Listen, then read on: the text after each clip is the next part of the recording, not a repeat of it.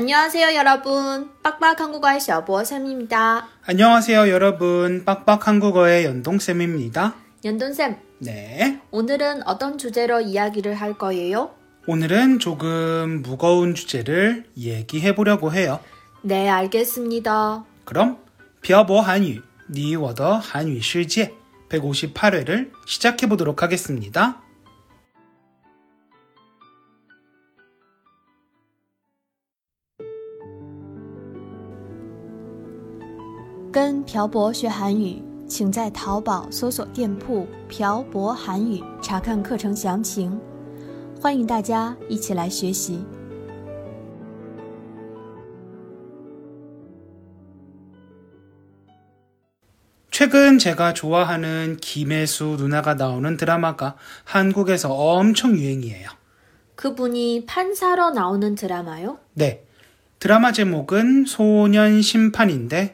19세 미만 청소년들의 범죄에 대한 내용을 다룬 드라마예요. 네, 저도 봤어요.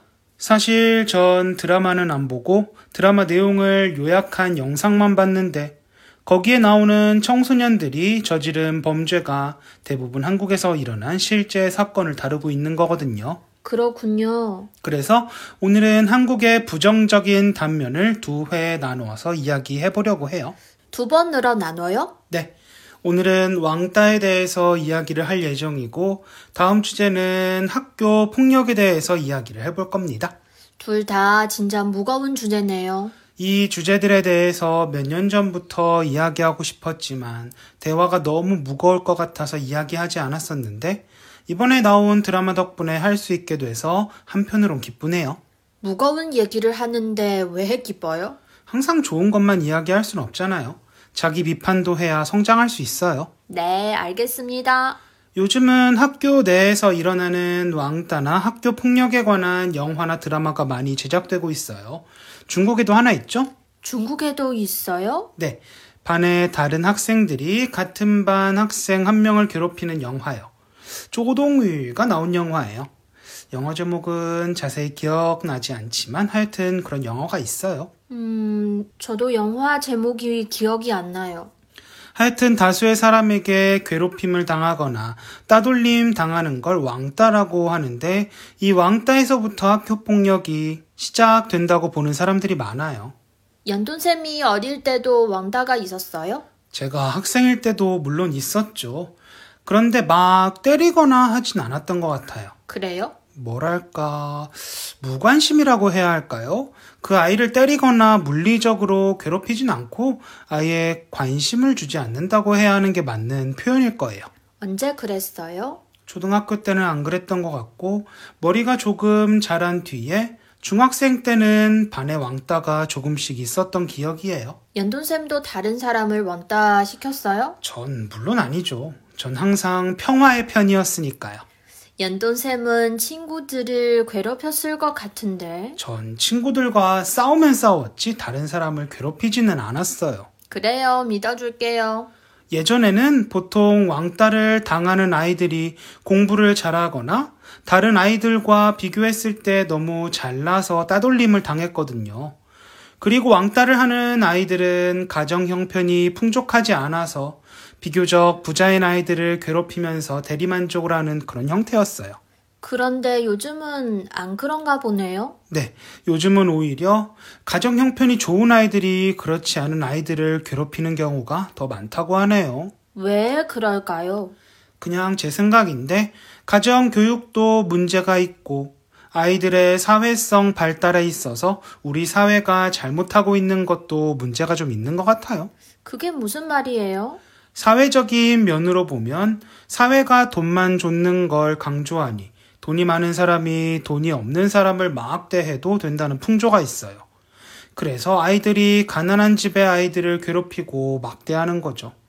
결국 어른들이 만들어 놓은 좋지 않은 사회의 단면적인 영향이 아이들을 통해서 비춰지는 거라고 생각해요. 음, 너무 어려운 문제네요. 그리고 가정교육의 문제도 있어요.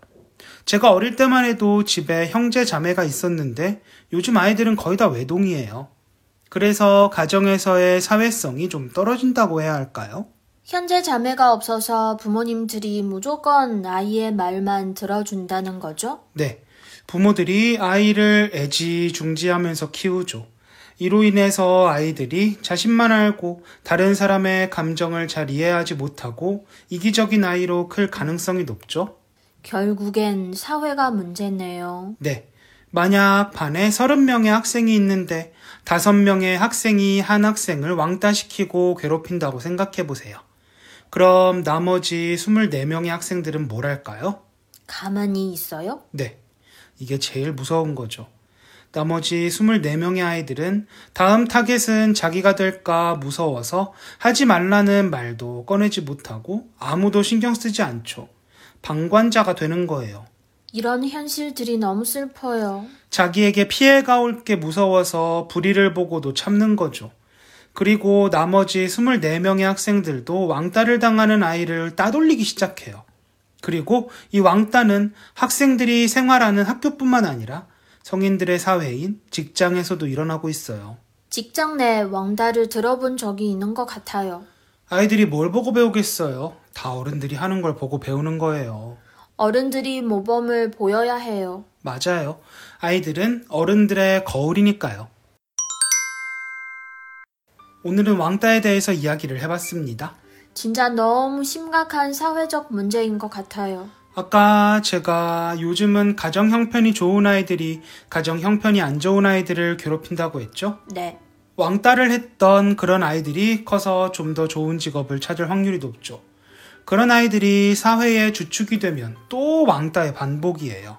자신의 마음에 들지 않는 사람을 또 괴롭히고 왕따시키고 서로 같이 잘 지내면 좋을 텐데. 그러게 말이에요. 아이들에게 무조건 하지 말라고 하는 것보단 어른들이 먼저 솔선수범을 해야 할 텐데 말이죠.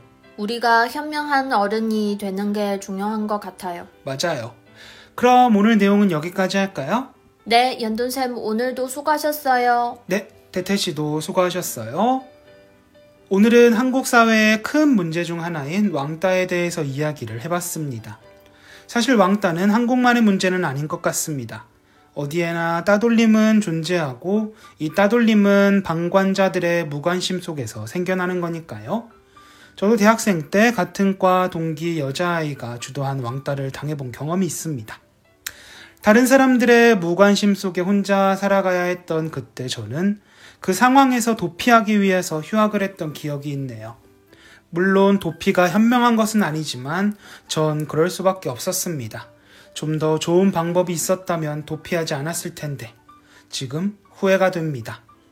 하지만 아이들은 학교에서 벗어날 수 없습니다. 우리 어른들이 책임감을 갖고 아이들에게 올바른 가치관을 교육하면 이것이 좋은 양분이 되어 언젠가는 좋은 열매가 열리지 않을까요? 우리 모두 현명한 어른이 되었으면 합니다. 현명한 어른이 되길 바라며 오늘 내용은 이만 마치도록 하겠습니다. 지금까지 빡빡 한국어의 샤보쌤과 연동쌤이었습니다. 들어주신 분들 감사합니다. 다음에 봐요. 안녕. 안녕. 今天的文字版在微信公众号“漂泊韩语”上回复“少年法庭一” 获取。